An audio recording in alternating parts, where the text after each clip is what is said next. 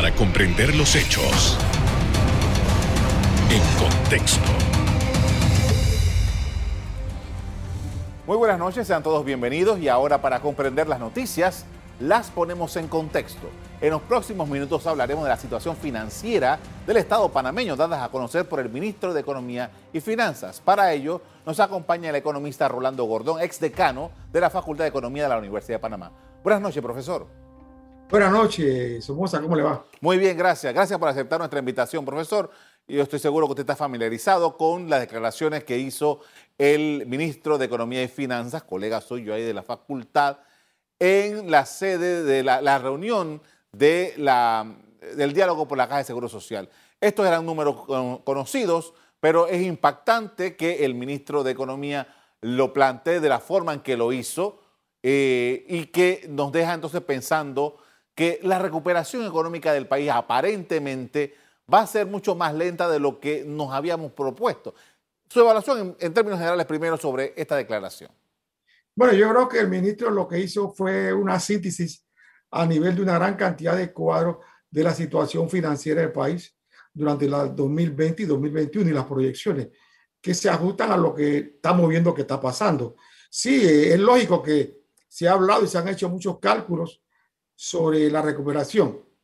Estamos en lo que se llama una recesión económica en Panamá y esa recesión económica no va a ser tan, no se va a ir tan rápido se está calculando que en el 2023 llegaremos al nivel de ingreso, o sea, de Producto Interno Bruto que teníamos en el 2019. Es decir, que el 2021, 2022 y el 2023 serán tres años en los cuales la producción y los ingresos y el empleo deben de subir, pero lo están haciendo poco a poco. Por ejemplo, para final de año, el desempleo, estamos hablando que el desempleo está en un 18% aproximadamente. Y se calcula que para el 2021, a finales de diciembre, haya bajado a un 14%. O sea que para diciembre tenemos un 14% de desempleo, que es el doble de lo que teníamos en el 2019, que era 7.1. Así que tú te puedes dar la magnitud del problema que continúa cuando sigue el desempleo casi el, eh, eh, totalmente en el doble de lo que teníamos antes. Eh, y el déficit fiscal, es decir, cuando los gastos son más grandes que los ingresos, también lo vamos a tener este año. Por ejemplo, el año pasado el déficit fiscal, según lo que dio el, ministro en su documento, fue de 5.558 millones déficit fiscal.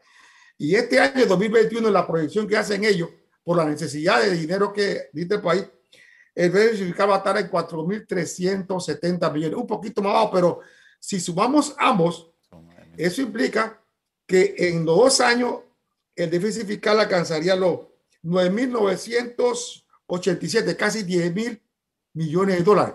Y ellos plantean en el documento incluso que ellos necesitan pedir uno en, en total 10.720 millones. O sea, es decir, prácticamente el déficit se va a financiar con préstamo, lo que implica que la deuda pública de Panamá, que está en estos momentos en unos 46 mil millones de dólares, eh, va a subir quizás a unos 40 mil, porque hay que ver que también hay que pagar deuda este año. Así que con la deuda nueva eh, que vamos a tener, va a llegar fácilmente entre los 40 mil a 43 mil millones de dólares, que es altísima. Claro. Ahora, profesor, usted nos ha dado un montón de datos en estos minutos que nos acaba de, informar. Vamos a tratar de desmenuzarlo un poco porque claro, ¿cómo vamos, vamos, vamos, vamos primero a ver el tema del endeudamiento. Definitivamente que el gobierno para poder financiar este déficit, estamos hablando de casi 10 mil millones de dólares, tiene que recurrir a, a préstamos. Eh, Exacto. Y, tenía que hacerlo. Ajá, sí, pero dígame. Tenía que hacerlo porque Panamá no tiene moneda propia. O sea, no tener moneda propia, usa el dólar americano desde 1904, lo venimos usando. Y el dólar americano no es beneficioso en ciertas circunstancias, pero cuando hay crisis económica hay una desventaja, que no podemos emitir dinero, como han hecho muchos países latinoamericanos para sufragar parte de los gastos que han tenido. Entonces nosotros tenemos que ver como si el comercio internacional cayó y las ventanas que tiene el país por donde entra el dólar, porque no nos lo regala, zona libre, el canal de Panamá, los puertos, los aeropuertos, o sea, los servicios que vendemos son lo que hace que crezca el dólar del país. Si esos servicios eh, cayeron, a Panamá no le quedaba más remedio que pedir prestado para poder pagar, eh, enfrentar los gastos que tenía la pandemia. Y esos gastos iban de todo, no solamente, sino darle eh, bonos a la población que quedó sin empleo para que tuvieran eso, comprar medicina, comprar las vacunas, pagar la planilla del Estado, que no se paralizó, sino que siguió trabajando y había que pagarla. Si no lo hubiera pagado, como mucha gente plantea, eh, la crisis hubiera sido más grande. Como se hubieran echado miles de empleados públicos a la calle y qué iban a hacer. Ahora, eh, Así que el, país se endeudó. Ahora, otra cosa es cómo se usó el dinero. A, eso iba, justamente, profesor, iba a eso, porque el ministro, entre las cosas que eh, decía, bueno, hemos ahorrado 200 millones de dólares. Eso, eso realmente no es ahorrando, cortando aquí, cortando allá 200 millones de dólares. Eso no, es ante, ante, ante la cantidad de dinero que hace falta y la necesidad que hay, porque todo este programa solidario, todo este programa de vacunación, todo eso hay que eh, financiarlo con dinero público. Ahora bien, si ya el gobierno ha pedido como 7 mil y pico millones de dólares, o sea, y estamos hablando de que necesitara 10 mil, estamos hablando de que todavía está por pedir 4 mil millones de dólares por ahí aproximadamente. Bueno, eso es lo que él está, eh, eh, debe decir que va a tener para el 2021 según lo, según lo que ellos proyectan. Es decir, que entre 2020 eh, y 2021 la suma que de déficit va a ser de casi 9 mil, repito, 9 mil 928 millones, casi 10 mil millones. Eso es lo que, y eso se obtiene prácticamente, ese déficit hay que financiarlo. Es decir, ¿qué significa eso? Que los gastos que tiene el Estado superan en superan a los ingresos que tiene. ¿Y cuáles son los ingresos que tiene el Estado propio? Los impuestos que paga la población. Pero la población, al no tener trabajo y a cerrarse miles de empresas, no hay impuestos directos ni indirectos, ni el famoso ITV. Entonces, no hay recursos y la única forma de obtenerlo es mediante el endeudamiento. Ahora, ese déficit va a subir más la deuda, pero lo más importante que tiene que verse aquí es que la velocidad en que se vayan a recuperar los trabajos. Mm. Si los trabajos se recuperan, prácticamente esa gente va a gastar y esa gente pagará impuestos, sobre todo impuestos indirectos, porque son la gente de, abajo. Pero de todo modo se necesita. Nosotros hemos llegado a una situación en la cual la planilla del Estado se tiene que pagar con deuda, cosa que no se recomienda en economía y no es, no es correcto, sino que la planilla tiene que que pagar con los ingresos que se obtienen.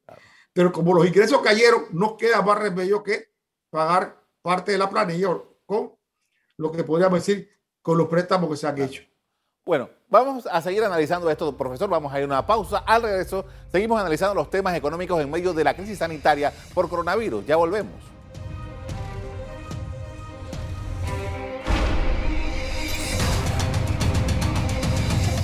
Estamos de regreso en conversación con el economista Rolando Gordón, ex decano de la Facultad de Economía de la Universidad de Panamá, con quien estamos hablando sobre las finanzas del Estado. Profesor, hay una ecuación, usted lo mencionó hace un rato, empleo y gasto. El que trabaja tiene un ingreso y ese ingreso compra cosas y, recibe servicios, en fin. El índice mensual de actividad económica, últimamente como que no, no tenemos mucha información de eso, ¿Qué es lo que se está viendo? ¿Cómo está la economía, el día a día ese de la compra en los almacenes y tal? En este momento la economía sigue mal, es lógico, pero sí se está viendo un poquito de más de movimiento en lo que podríamos decir el gasto o el consumo de la población. ¿Por qué? Porque no podemos negar que poco a poco, al quitarse las restricciones, mucha gente que trabaja guardó el dinero en los bancos, el ahorro subió en los bancos y por otra parte la gente que comenzó a trabajar tiene que usar ese dinero para gastarlo. Entonces el consumo de la población, que es gasto en alimentos, en lo que sea, eh, en diversión o en viajes al interior, ha ido aumentando y está aumentando. Eh, según el ministro, él acaba de decir que ese aumento era más de lo que ellos esperaban.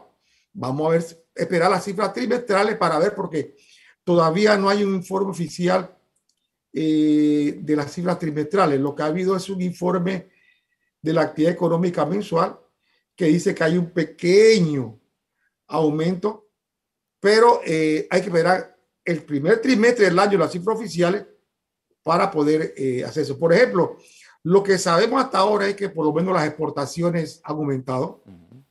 Eso sí lo sabemos.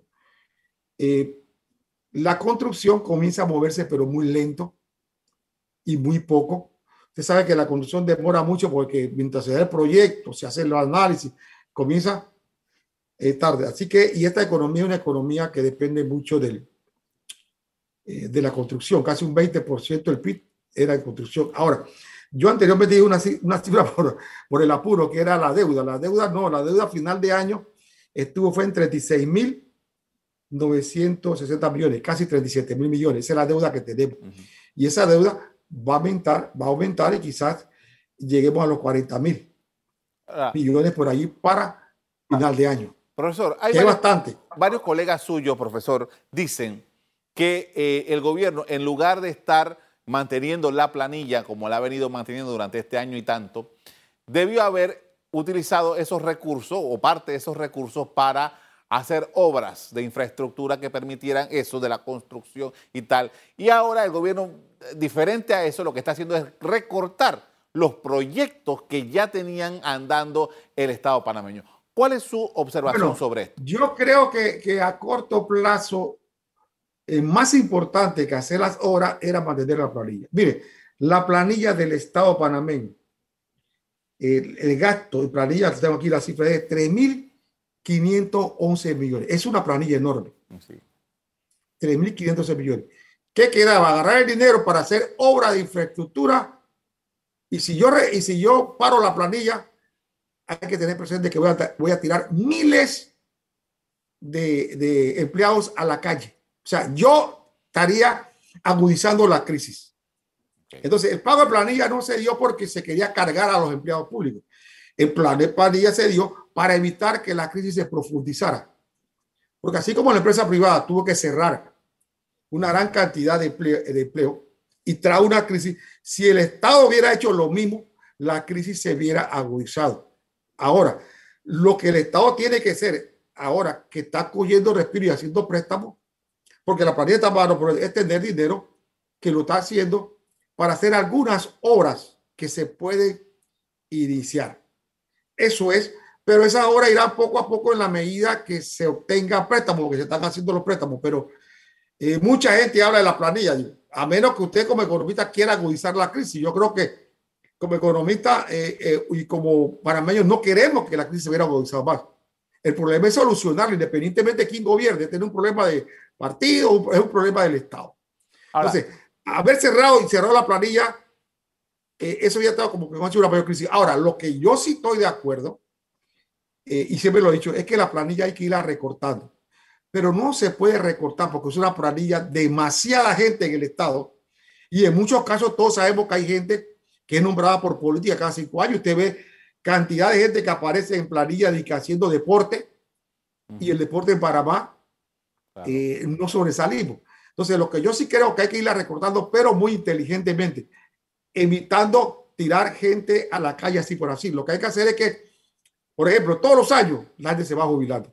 En la medida que se jubilan mil, dos mil al año, esos puestos de jubilación se debían clausurar inmediatamente y no nombrar nuevo personal, sino que con la gente que tenemos trabajando, se sigue trabajando y en la medida que se va jubilando, esa gente puede entonces cerrándose esa, esa parte de la planilla, cosa de no aumentar la cantidad de empleados. Y en términos de 5, 6, 7 años, nosotros veremos que la planilla va poco a poco bajando. Ese es lo que yo considero que es lo mejor para evitar un, colapso social en este momento. Ahora, profesor, usted decía hace un rato que, eh, bueno, yo creo también lo dijo el ministro Alexander, que se calcula que para el año 2023 la economía de Panamá pueda ir eh, comenzar a subir un poco, eh, salir del cero, porque está en menos, menos 18. Sí, sí, y, y, dice que dice el ministro Alexander que podía estar en el nivel del 2019 un crecimiento más o menos del 3%. Ahora, eso no solamente lo yo, sino los cálculos que se han hecho en diferentes partes han demostrado eso, que así va a ser. si sigue al nivel que queremos. Sí, ahora, yo quiero tomar en cuenta algo, eh, profesor, porque nosotros en 2019 decíamos, los panameños decíamos que la economía estaba mala, estaba pésima y estaba horrible. Sí, estaba mal. Entonces, estaba mal. Pero vamos a llegar al mismo nivel. cuando llegué, mire, si en el 2019, con el Producto Interno Bruto que tuvimos en esa ocasión, había un 7.1% de desempleo. En el 2023 quizás estemos al 7 o al 8%, estamos a al mismo nivel, pero ahí se desempleo. O sea, la situación no es que nosotros vamos a, a salir de la crisis, vamos a ir con una economía todavía mal, porque fíjese, eh, el desempleo no se calcula que se va a, bajar rápidamente en el 2023. Se está hablando de seis años para bajarlo. A los niveles 2019 o a los niveles eh, ya de, de 5 o 6%. Claro. Que también es alto. Lo óptimo sería que nosotros tuviéramos un desempleo de 3%, eh, por, ciento, eh, por ejemplo, cosa que no se logra desde hace mucho tiempo. Pero eso trae como consecuencia que sí va a ser más lento la creación de empleo. Bueno, con esto vamos a hacer otro cambio comercial. Al regreso seguimos poniendo en contexto los números de la economía panameña impactada por la pandemia de COVID-19. Ya volvemos.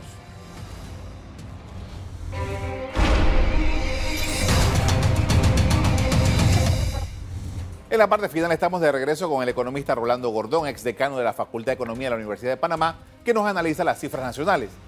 Profesor, y hay varios oficiales del gobierno que durante varios meses han venido hablando de una serie de políticas, unas, bueno, hay un par de legislaciones ahí y políticas y, promoción para hacer a Panamá atractivo para la inversión extranjera. Eh, ¿Cómo usted ve esa posibilidad tomando en consideración el capital en todas las regiones que ha sido impactada por la pandemia? Bueno, mire, eh, la inversión directa extranjera ha caído eh, no va a ser fácil que la logremos eh, de un momento determinado. Sí llegará poco a poco, como siempre ha llegado, pero tampoco podemos estar esperando que llegue. Mire, yo, yo veo el asunto en, de dos maneras. En primer lugar, hay sectores que nos ligan al comercio internacional.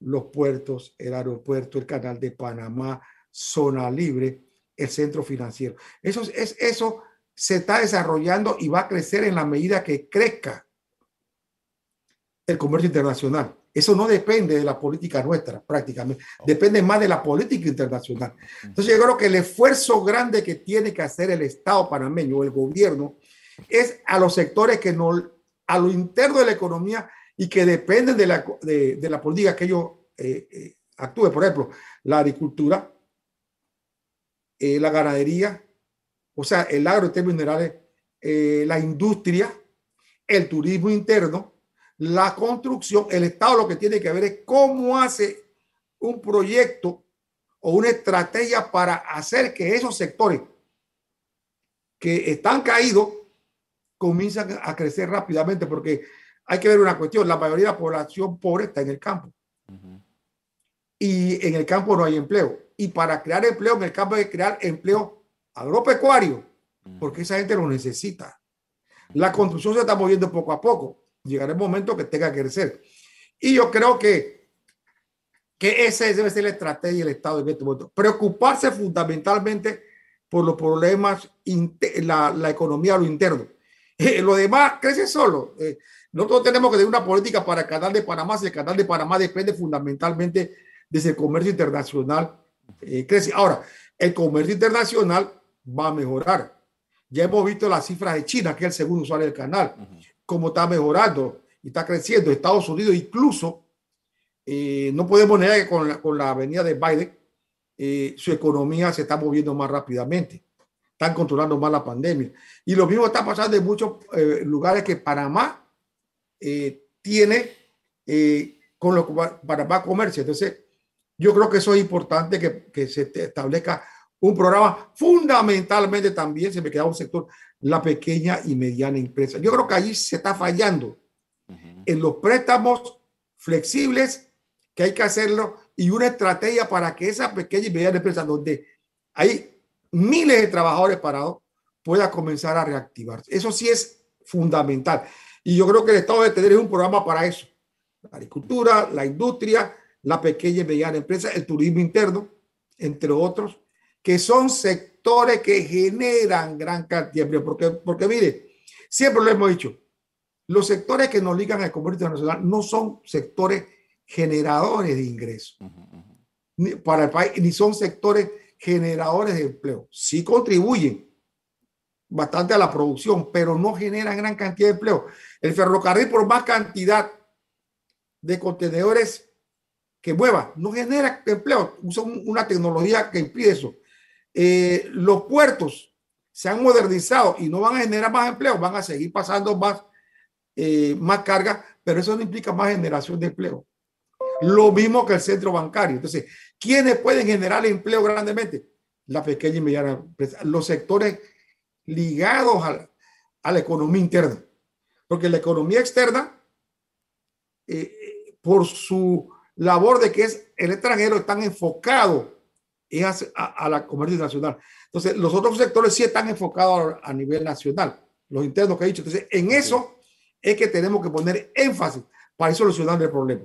Ahora, profesor, tomando en consideración todos estos elementos y también viendo la, la, la situación que se está eh, analizando con el Seguro Social, todo esto forma parte de un, de un, un cóctel que, que, nos complica un poco la vida. ¿Cómo usted lo ve el Seguro Social sumado a la situación financiera del Estado?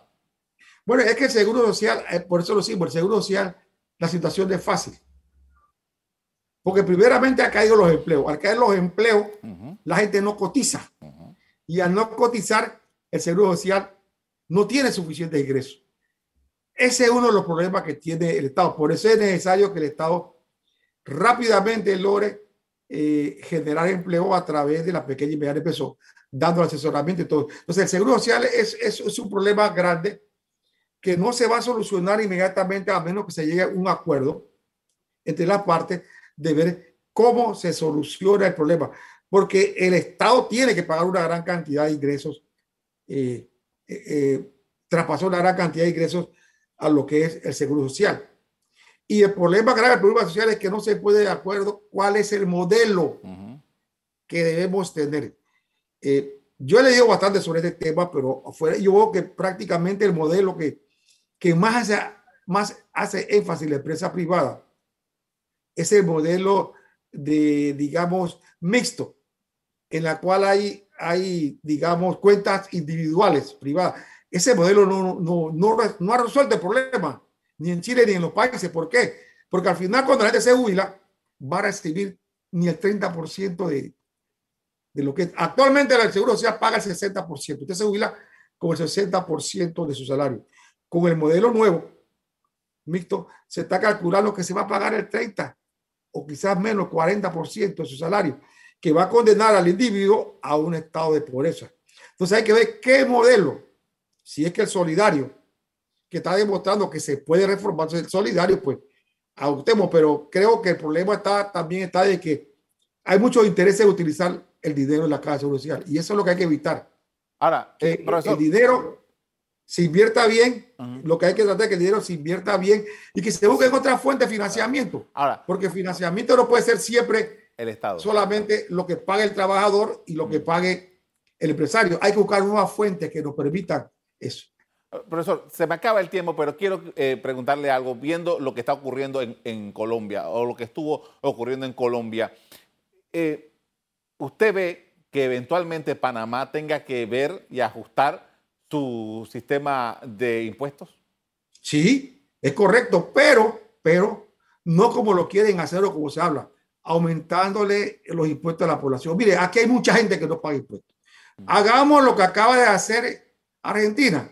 Argentina ha puesto un impuesto que le llamó solidario a los ricos. Entonces, nosotros tenemos grandes empresas transnacionales que no pagan impuestos, que lo hemos considerado por más de 20 años y tenemos puertos que pagan poco y tenemos aquí también una gran compañía de, de cobre que paga dos centavos. Entonces yo creo que el Estado debe comenzar a planificar cómo hacer que esa grande compañía que se le ha exonerado por 20 años paguen impuestos. Como todo el que no está pagando impuestos de la grande compañía o de la grande fortuna del país comience a pagar impuestos. Pero, no sé, pero sería justo que comiencen a hablar de que aumentar el ITS. Yo creo que había pasaría lo mismo que en Colombia, pero sí hay que comenzar. Yo recuerdo una vez que el difunto Chichorro Carles, que mucha gente lo criticaba, él decía, una vez por elección. Aquí llegará el momento que hay que decirle a la gente que tiene plata que comience a pagar impuestos, porque es injusto que ellos no estén pagando los impuestos que se quieren. Le agradezco mucho, profesor, por habernos atendido esta noche para hablar de este tema tan importante para el país. Muy amable. Gracias y cuando desee, pues estamos para servir. Muchas gracias. Bien, según datos del Ministerio de, del ministro, perdón, del MEF, el déficit supera los 1.300 millones de 1.380 millones de dólares, lo cual indicó no es sostenible para nadie. Resaltó que se espera que para el 2023 la economía regrese al estado que tenía en el 2019. Hasta aquí el programa de hoy. A ustedes les doy las gracias por acompañarnos y me despido invitándolos a que continúen disfrutando de nuestra programación. Buenas noches.